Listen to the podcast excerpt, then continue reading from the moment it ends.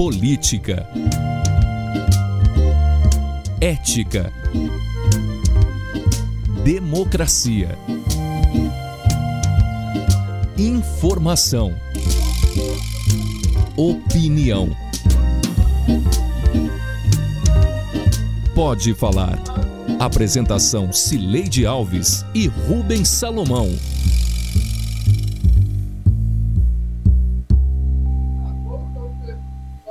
Oi, gente.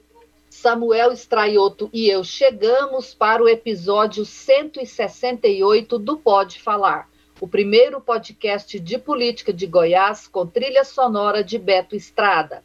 Eu estou em casa em Goiânia e Samuel no estúdio da Sagres em Aparecida de Goiânia. Rubens Salomão está no estaleiro essa semana com Covid e volta na próxima semana. Oi, Samuel, tudo bem? Oi, Cileide, tudo jóia? Um abraço a você, um abraço a todo mundo que acompanha esta edição do Pode Falar. Pois é, obrigada pela sua presença, né? O Samuel, tá, o, o Rubens Salomão está bem, está com Covid, isolado a semana toda, mas está bem e você aqui nos socorrendo. Samuel, muito obrigado e seja bem-vindo. A primeira pesquisa SERP sobre as eleições de 2022, realizada a pedido da Associação Comercial e Industrial de Goiás, a ACIEG, e a aliança que o prefeito Gustavo Mendanha costura com Valdemar da Costa Neto e o senador Flávio Bolsonaro, filho 01 do presidente Jair Bolsonaro, são os temas deste episódio.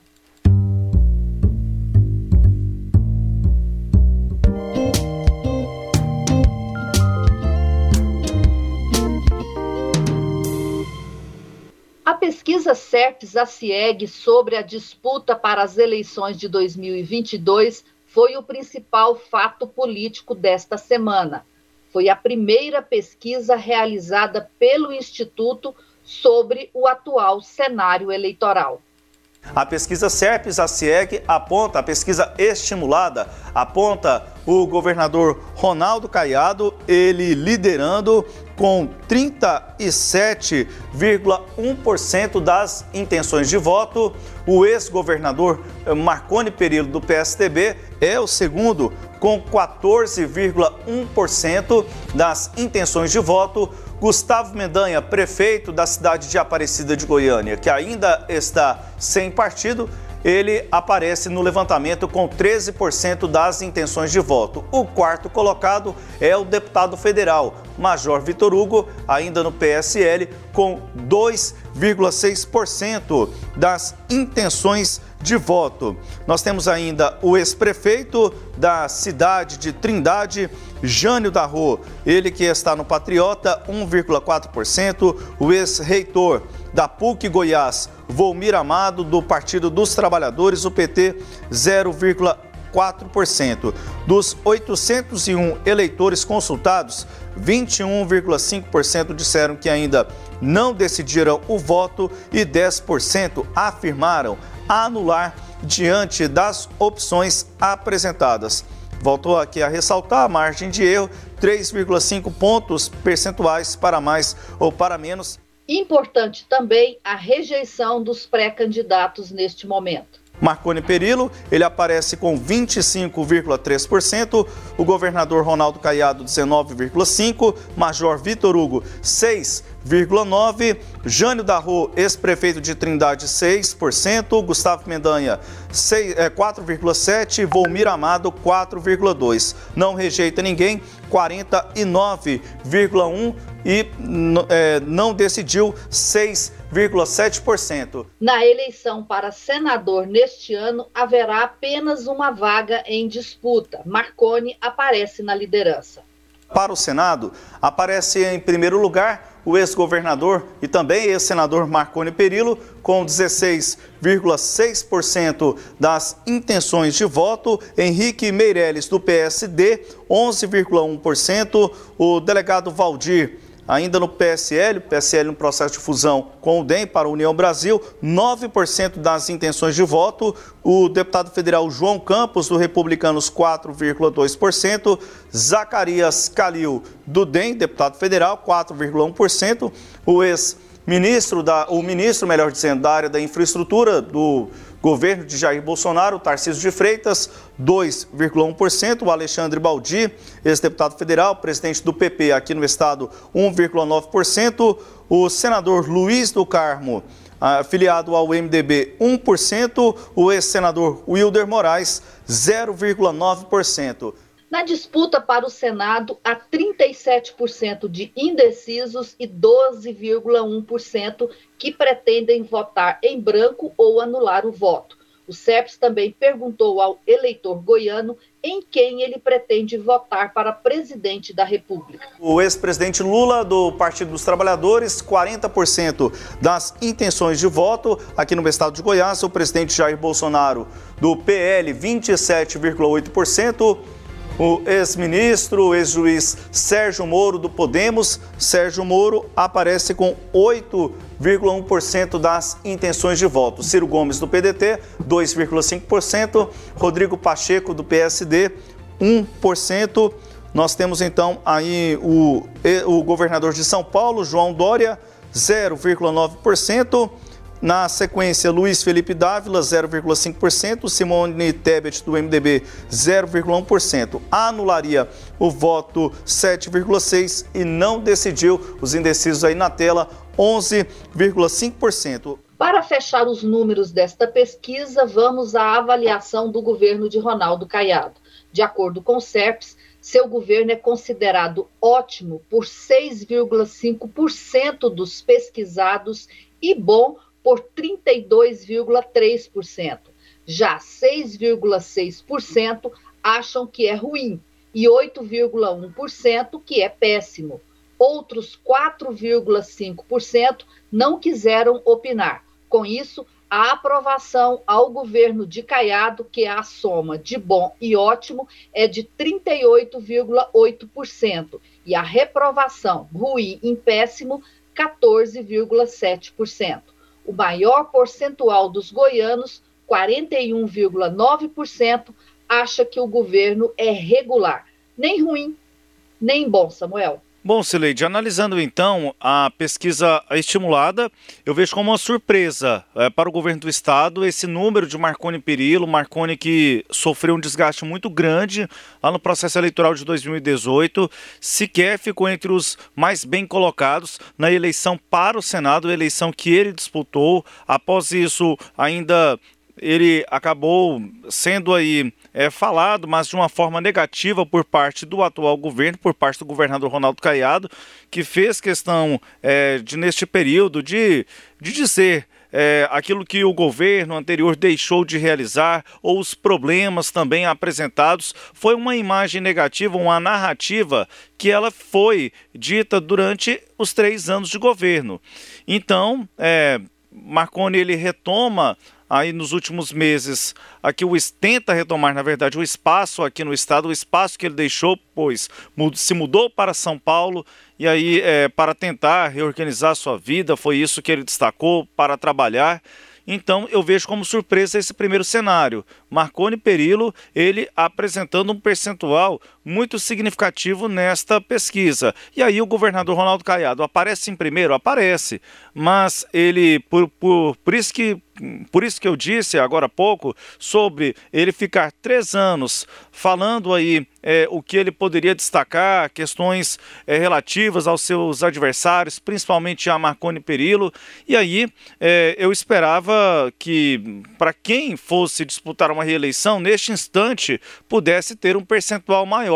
Ainda que os governistas é, tenham analisado essa pesquisa, destacado que Caiado pode ganhar a eleição já no primeiro turno, mas é, pelo lado do governo, eu acho que o cenário neste instante deve ser é, analisado com mais cautela e não num cenário tão otimista assim, visando uma é, vitória, uma potencial vitória no primeiro turno, Sileide. Pois é, Samuel, me parece que essa estratégia do governador Ronaldo Caiado de passar os três anos do governo dele confrontando o que ele fez com o governo passado teve um efeito colateral, né? um dano, um efeito mesmo, não é nenhum dano. Qual que é a, a, o fato é, é, correlato a esse? É que, é, dessa forma, Caiado manteve o nome de Marconi Perillo na ordem do dia, na, ele, na cena política. Né? O próprio Caiado não deixou Marconi sair da cena política. Marconi saiu por conta própria, né, foi para São Paulo, é, aqui em Goiás fala, né, e estimulado aí, claro, pelo governador, que ele exilou-se de Goiás, né, como se São Paulo fosse um outro país, mas é, Caiado não fez, fez com que ninguém esquecesse de Marconi. Isso não teria sido um problema se Marconi é, continuasse com a imagem tão desgastada quanto ele esteve lá naquele momento que ele perdeu a eleição. O que essa pesquisa nos mostra é que isso mudou. Né? A imagem de Marconi não está mais tão desgastada quanto estava lá. E por que, que eu estou dizendo isso? Não é por mero é, é, per, por mera percepção minha, o instinto é, meu jornalístico, não. É pelos números. Né? O Marconi tem atualmente uma rejeição de 25%. Essa rejeição é menor que a rejeição que ele tinha à véspera da eleição de 2018. Lá é, é, na última pesquisa SERPES realizada antes da, da, eleição, que foi publicada no Jornal Popular no dia 30 de setembro de 2018, uma semana antes das eleições, a rejeição de Marconi era de 39,5%. Então, 40% praticamente de, de, de, rejeição em 2018, agora ele está com uma rejeição de 25%. Então, houve uma quebra razoável né, na imagem negativa que Marconi tinha. E aí, quando o Caiado mantém Marconi na cena política e ele está mal, ok, ok para ele, para ele Caiado. Mas ora, no momento em que essa imagem melhora e Marconi continua na cena política, aí já não é um jogo tão é, bom, estratégico para Ronaldo Caiado. Por isso que eu disse que essa estratégia tinha esse, esse efeito colateral e acho que é, o governador nunca pensou que isso pudesse acontecer. Ele achou que é, Marconi Perillo ficaria estacionado, a imagem de Marconi Perillo ficaria estacionada naquela imagem lá de 2018. Esquecendo, né, o, o, o Samuel, que a vida não é assim, a vida não é estática.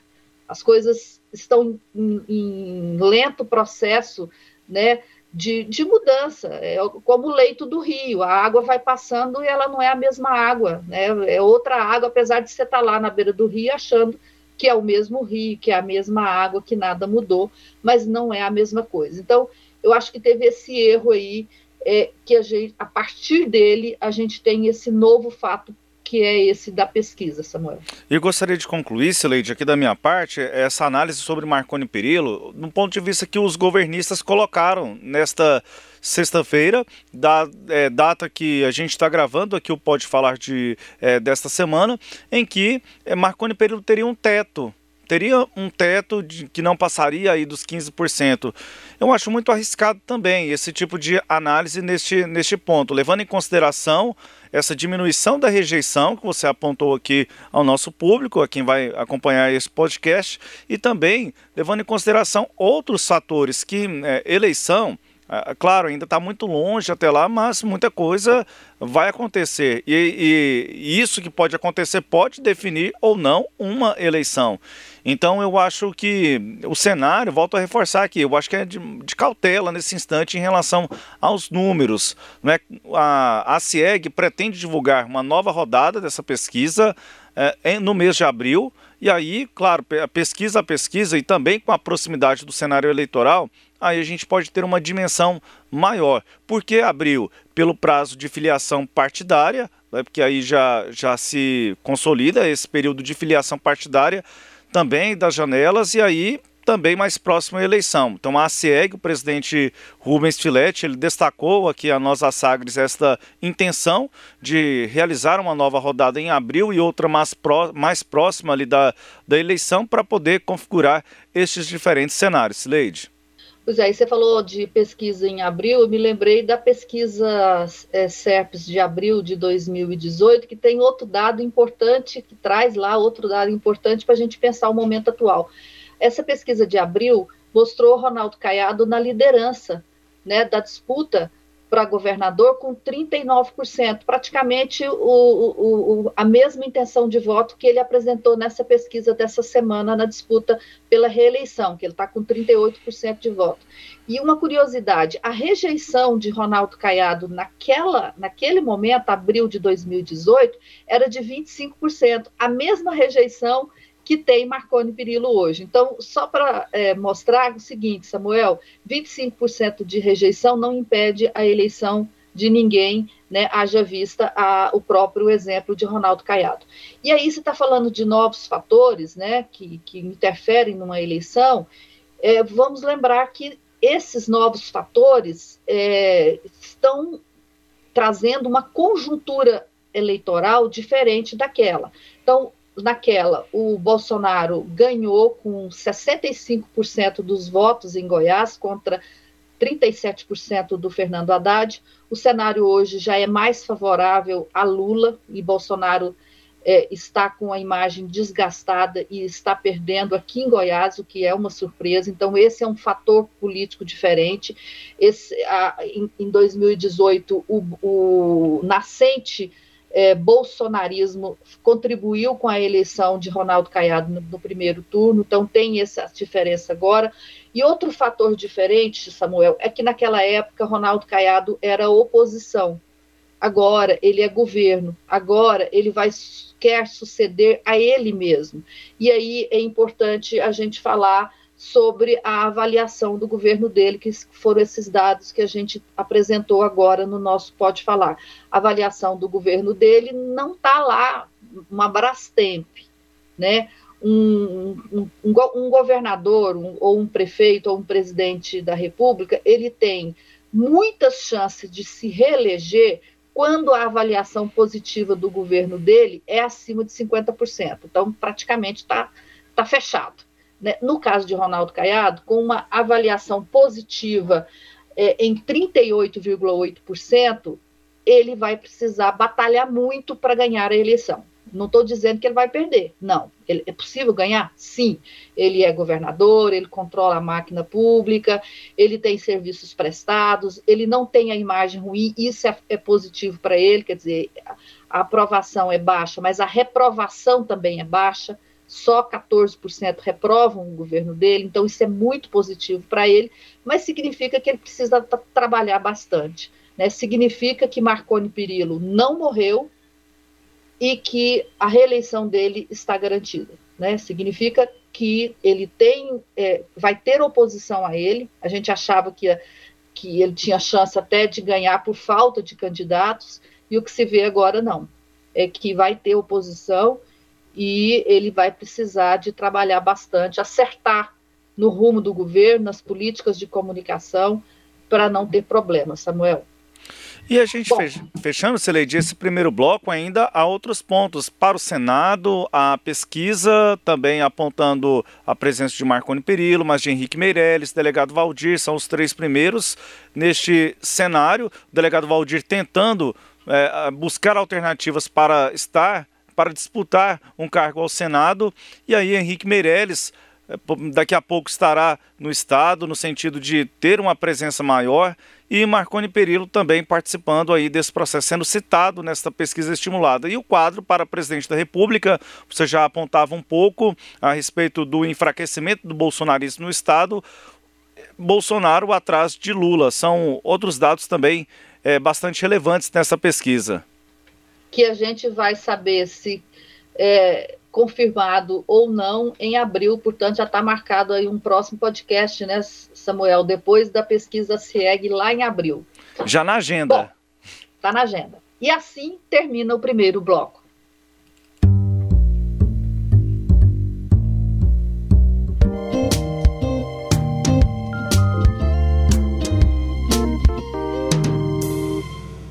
O PL é um partido que, que, está junto comigo, né, que busca também a minha filiação, mas já está comigo, independente da filiação. Então o Valdemar tem insistido para que eu vá para o PL. Vamos conversar com as pessoas que estão junto, a construir aquilo que eu sempre disse, a partir do diálogo, a minha filiação junto com os líderes que estão ao meu lado. E sobre o Calixto, está sendo procurado por vários partidos. Então, então, são vários os partidos que têm candidatos a presidente, que buscam aí a minha filiação, e eu fico extremamente feliz, né? Eu acho que nós temos que, claro, buscar filiação, buscar consolidação do grupo, mas mais do que isso, é isso que nós temos dito, né? A fazer uma radiografia do Estado, conhecer as problemáticas, fazer um plano uh, de gestão que vá de encontro à realidade das pessoas. As pessoas estão passando dificuldade, mês após mês as pessoas que vão até o supermercado já não têm mais o poder de compra. O compromisso da redução do ICMS, até do congelamento, infelizmente não é cumprido.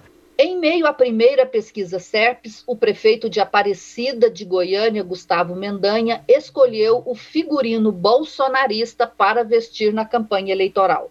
Ele vai ser candidato do grupo do presidente Bolsonaro no estado.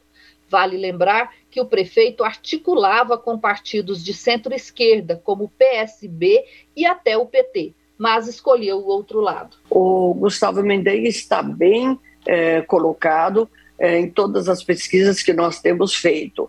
E a influência, com certeza, é de quem vai trazer mais votos para Jair Bolsonaro. Quando você tem um palanque no Estado, automaticamente esse palanque, esse candidato vai estar pedindo voto para presidente da República. E a intenção nossa é exatamente isso. Gustavo Mendanha é bolsonarista, já estamos conversando sobre isso, vai estar pedindo voto para Jair Bolsonaro, o PL todo estará também pedindo voto para Jair Bolsonaro, e para nós é extremamente importante esse afunilamento para que a gente tenha uma chapa robusta. E aí, Samuel, o Gustavo Mendanha é bolsonarista? É bolsonarista porque ele fez uma escolha. Gustavo Mendanha teve a oportunidade de buscar outro caminho por exemplo, com o PSB. Mas ele optou, foi uma escolha que Gustavo Mendanha fez, Sileide, na minha avaliação, quando ele vai buscando essas articulações, vão sendo intensificadas aí nos últimos dias com um grupo ligado a Jair Bolsonaro, com a avaliação de que a base dele, é, boa parte é do segmento evangélico, atrelado ao presidente da República e que aí ele poderia ter alguma vantagem nesse aspecto. Então, para mim, Mendanha fez a escolha dele. Então, por isso, ele é bolsonarista. Ainda que ele tenha falado lá que queria ser um político de centro, que não queria é, se envolver né, é, nessas é, questões mais ideológicas, aí que, inter, claro, o cenário nacional interferindo, mas para mim ficou muito claro. Ele fez uma escolha, pois ele tinha opções né, para buscar outros caminhos. Então, por isso, eu entendo que é sim bolsonarista. Samuel, você que está com a experiência de, de repórter, né? Porque você anda muito, está sempre em todas as coberturas. Eu te pergunto o seguinte: é, ele fez essa escolha por uma também posição dele pessoal, ou como ele tem dito aí, a gente tem ouvido nos bastidores de pessoas próximas a ele, que é porque ele não tinha escolha, já que a base dele é, ou evangélica ou de policial militar. Quer dizer, a minha pergunta é: você acha que ele, que ele está desconfortável e, e foi tomada, tomou essa decisão levado a atender essa base ou não? Acho que de certa forma teve alguma influência, sim. Porém, o Gustavo Mendanha, quando ele deixa o MDB, quando ele vai buscar, ele meio que ficou descolado. Qual é o grupo político do Gustavo Mendanha? Qual é o grupo que ele tem? Um grupo independente, um grupo é, que não esteja aí com o MDB, já que parte do MDB, grande parte do MDB, está com Daniel Vilela, permanece com Daniel Vilela. Então, Gustavo Mendanha, ele viu a necessidade de construir um grupo, né, de construir um grupo independente para tentar viabilizar esse projeto de candidatura, de oposição a Ronaldo Caiado no governo do Estado. E aí o que eu observo é isso. É, são vários fatores que, que acabaram pesando Primeiro, essa posição dele, né, que ele poderia ter escolhido um outro caminho, ainda que seja um caminho de oposição ao governo, né, mas um outro caminho a não ser este bolsonarista. Então, por isso, é, essa base evangélica que ele fala, de certa forma, interfere. interfere sim, mas aí também visando a construção de um grupo político que ele, de certa forma, tinha um alcance muito limitado. Então, para mim, são alguns fatores, viu, Celeide, que interferiram aí nessa decisão do Gustavo Mendanha em buscar o apoio aí de Flávio Bolsonaro, de lideranças bolsonaristas, para viabilizar o projeto político aqui no Estado. Pois é, olhando de onde eu estou, né, que é um, que é um pouco de, mais de longe que você, é, a impressão que eu, que eu tenho é que o Gustavo Mendanha acreditou que no personagem que ele próprio criou. Qual personagem? O prefeito de unanimidade. Né? Ele batalhou muito para ter mais de 95% dos votos válidos na reeleição para a prefeitura de Goiânia. Teve. Mas ele teve porque ele foi é, habilidoso em construir alianças que só ele sabe como ele construiu essas alianças, o que que custou politicamente cada uma dessas alianças. E aí ele fez um, um, um, uma eleição que tinha de PT, PC do B a PSL. E a impressão que eu tenho é de que ele se convenceu, né, de que ele era essa unanimidade e que ele poderia construir uma, um projeto político para o governo do Estado a partir desse lugar. Só que as coisas são diferentes. Aparecida de Goiânia é uma cidade no entorno de Goiânia com características diferentes de todas as cidades do interior do estado e com características diferentes de Goiânia. Então é uma cidade atípica nesse aspecto, porque ela nem é um interior tradicional e nem é uma capital. É, e a partir daí, é óbvio que ah, não, não é possível você transferir né, de Aparecida para a disputa do governo essa experiência. E aí eu acho que ele, ele foi vendo isso aos poucos, à medida que ele foi andando pelo interior do estado, e ele foi descobrindo um estado que não era nem Goiânia e nem Aparecida, e aí essa ideia de unanimidade é, é, desencantou-se, né? E não só para ele, eu acho que desencantou também para o público que estava mais próximo dele, ali para o pessoal mesmo de Aparecida. Quer dizer, agora ele é o Gustavo de um dos lados. Né?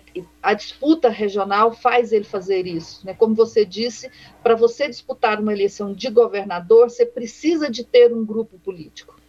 Né? E aí ele entendeu que o grupo político mais conveniente hoje, que dava mais força política para ele, era esse com quem ele está negociando, é o PP. Né? O PP não está fechado, mas ele está batalhando muito para que o PP seja é, parte desse grupo. O PP, vale lembrar, continua participando do governo de Ronaldo Caiado com o, a indicação do secretário Joel Santana para o, o, o, cargo de secretário de Indústria e Comércio. Então, tem ainda é, outros partidos que ele está negociando, como é o caso do Podemos, que ele já conseguiu ter o controle partidário aqui em Goiás, né? mas ele ainda não fechou a sua filiação a, a nenhum desses partidos, e o PL, que foi o que ele garantiu nesta semana, mas para isso ele foi a Brasília, conversou com Valdemar da Costa Neto, teve, segundo Magda Mofato, dois encontros com o Flávio Bolsonaro, teve um encontro com ele na terça-feira e outro, não, um encontro na quarta-feira e outro encontro nesta quinta-feira para fechar esses detalhes, essas negociações. Então, agora, a partir de agora, eu acho que a gente enxerga, eu acho que é possível enxergar o tamanho exato de é, Gustavo Mendanha. Ele não é aquele Gustavo Mendanha, do, daquele personagem, daquele tamanho que, que saiu da eleição de reeleição em 2018. Ele não é essa unanimidade e agora ele vai se redescobrir né, quem é politicamente, eleitoralmente, e a gente vai conhecer a força que de fato ele consegue reunir e apresentar na disputa de 2022, Samuel. No bloco anterior, apontávamos a respeito da pesquisa SERPES, só lembrando, ele apareceu com 13% nesse levantamento, empatado ali tecnicamente com Marconi Perillo, mas numericamente atrás, Marconi apareceu com 14%, e aí também as próximas pesquisas que serão divulgadas, também vale é, saber se esse qual vai ser o efeito é, dessa construção que Gustavo Mendanha faz, atrelando a um grupo bolsonarista, qual será o efeito já imediato nas próximas pesquisas? Se vai ter um reflexo ou não? Acho que também é outra composição bastante interessante de a gente acompanhar, Sileide. É, será que, como eles os dois fazem oposição a Ronaldo Caiado, será que eles terão interesse em construir uma candidatura única? Né? Mendanha estaria disposto a não ser candidato a governador?